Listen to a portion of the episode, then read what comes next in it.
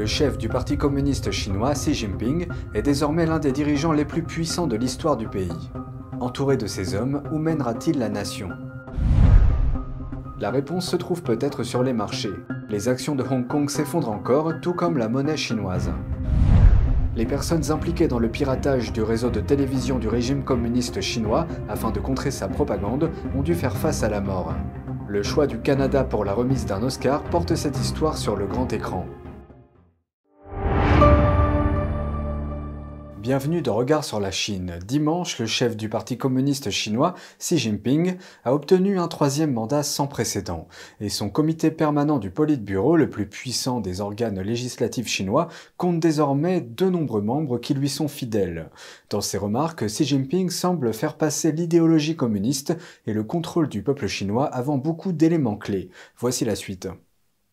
Le congrès du Parti communiste, qui a duré une semaine, s'est terminé ce week-end. Il a confirmé le dirigeant chinois Xi Jinping dans un troisième mandat sans précédent, consolidant ainsi sa place de dirigeant le plus puissant du pays depuis Mao Tse-tung. Et l'organe directeur suprême du pays, le comité permanent du Politburo, compte de nombreux fidèles sans successeur clair. Nous devons être très vigilants et toujours maintenir un niveau maximal de clarté et de prudence, amener continuellement à une gouvernance stricte et complète du parti, afin que le parti centenaire continue de s'épanouir dans son auto-révolution et soit toujours la colonne vertébrale la plus forte et la plus fiable du peuple chinois. Par exemple, le chef du Parti communiste de Shanghai, Li Chang, a suivi Xi sur la scène, ce qui signifie qu'il est susceptible de devenir le Premier ministre chinois lorsque le ministre sortant se retirera en mars. Li Chang a été au centre de la colère du public qui a échappé à la censure chinoise à propos des confinements à Shanghai. Mais il a une longue histoire avec Xi Jinping. L'homme qu'il remplacerait, Li Keqiang, est considéré comme un modéré et a également été exclu du large comité central, une absence parmi d'autres. On doit dire, à propos de ce nouveau comité permanent, que c'est un comité permanent monocolore. Et il est clair que tous ces leaders ont travaillé avec Xi Jinping, ils ont été promus par Xi Jinping. Mais le problème est qu'avec des gens qui disent oui à tout, il y a beaucoup moins de contrôle et d'équilibre. Un incident inhabituel a également eu lieu samedi. Le prédécesseur de Xi Jinping, Hu Jintao, a été escorté de manière inattendue hors de la scène. Il a semblé résister lorsqu'on l'a emmené. La vidéo de l'incident a été largement diffusée sur Twitter, mais n'a pas pu être trouvée sur les réseaux sociaux fortement censurés en Chine. La couverture de la cérémonie par les médias d'État n'incluait pas cette scène, mais a rapporté par la suite qu'il ne se sentait pas bien.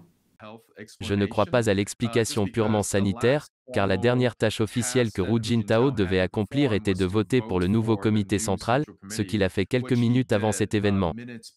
Et s'il s'était senti mal, ils auraient pu, après son vote, l'emmener et lui prodiguer des soins médicaux. Mais pourtant, il s'est assis. Il avait l'air assez stable, bien en place, et puis soudain, on lui a demandé de partir.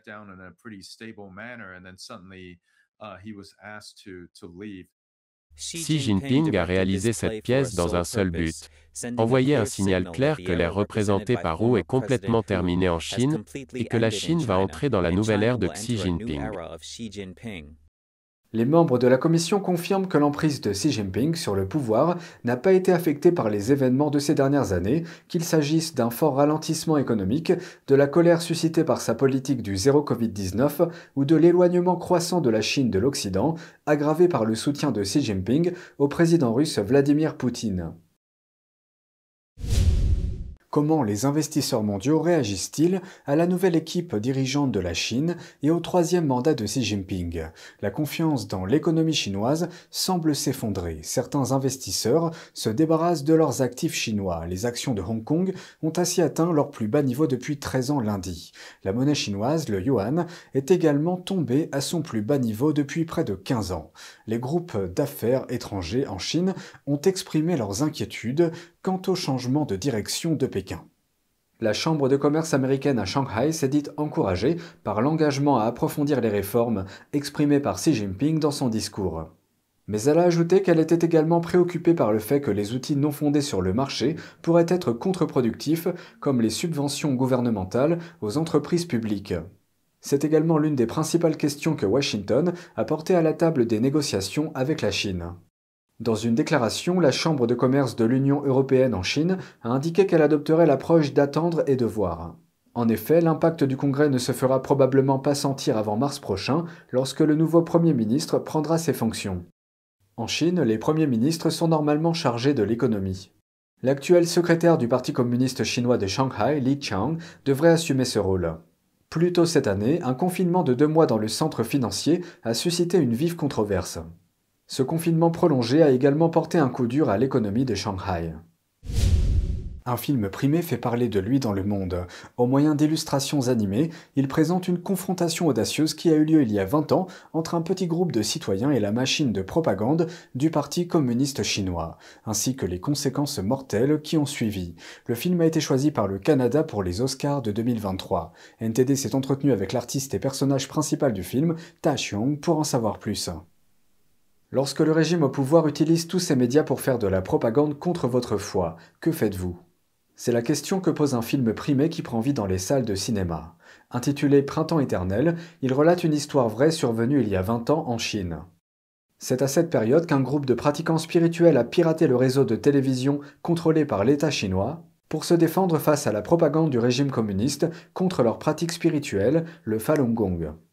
Le Falun Gong est une méditation spirituelle fondée sur les principes de vérité, compassion et tolérance. Dans les années 90, environ un Chinois sur 13 le pratiquait. Mais des millions d'entre eux ont été jetés en prison et torturés après que le régime a lancé une campagne de persécution à l'échelle nationale. En outre, le régime a inondé la Chine de propagande haineuse contre cette pratique.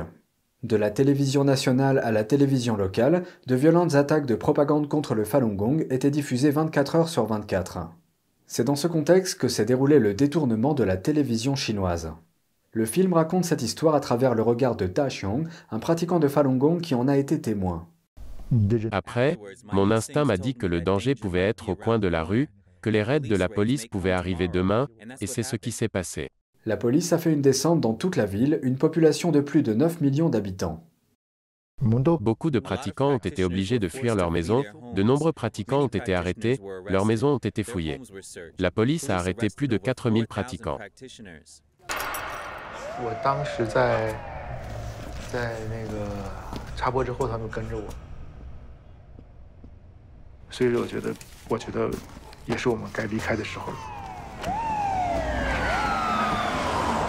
我们唯一的诉求就是要通过一种方式讲述一种真相。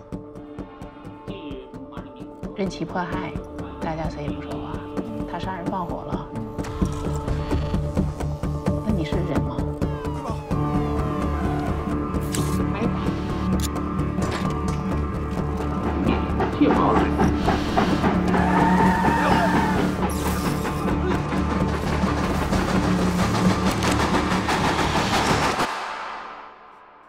Ta Xiong est aussi un dessinateur de BD reconnu. Il a dessiné pour les romans graphiques de la Ligue des Justiciers et de Star Wars. Après avoir été contraint de fuir la Chine, il a voulu en raconter l'histoire.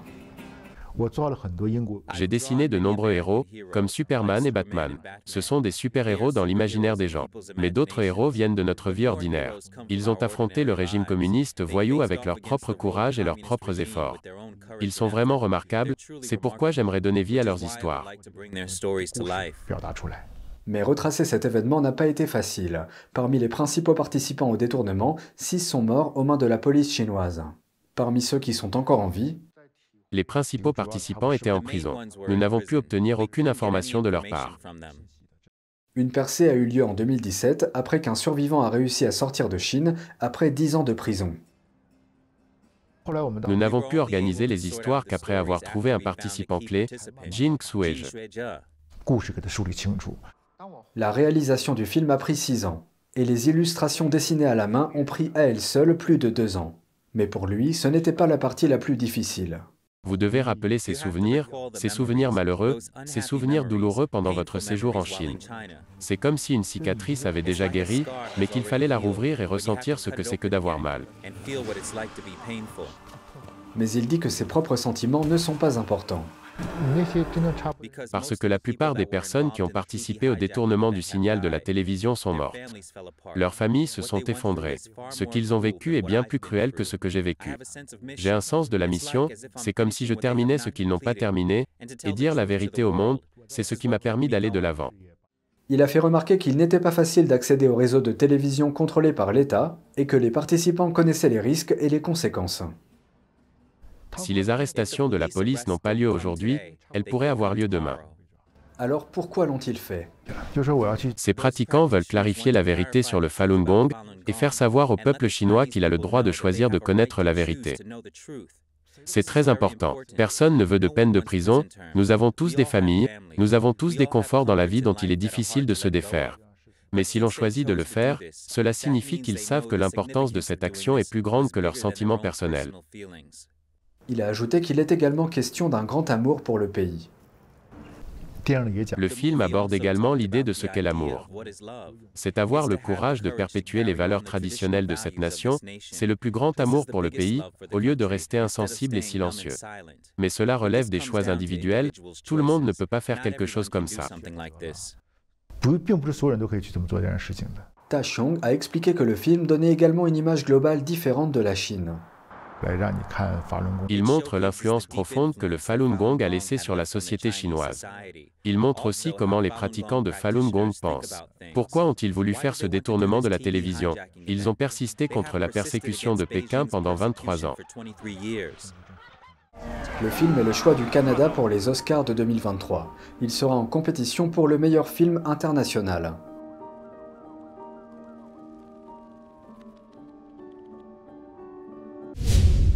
C'est tout pour aujourd'hui. Merci d'avoir suivi Regard sur la Chine. On se retrouve demain pour une nouvelle émission. Prenez soin de vous et à bientôt.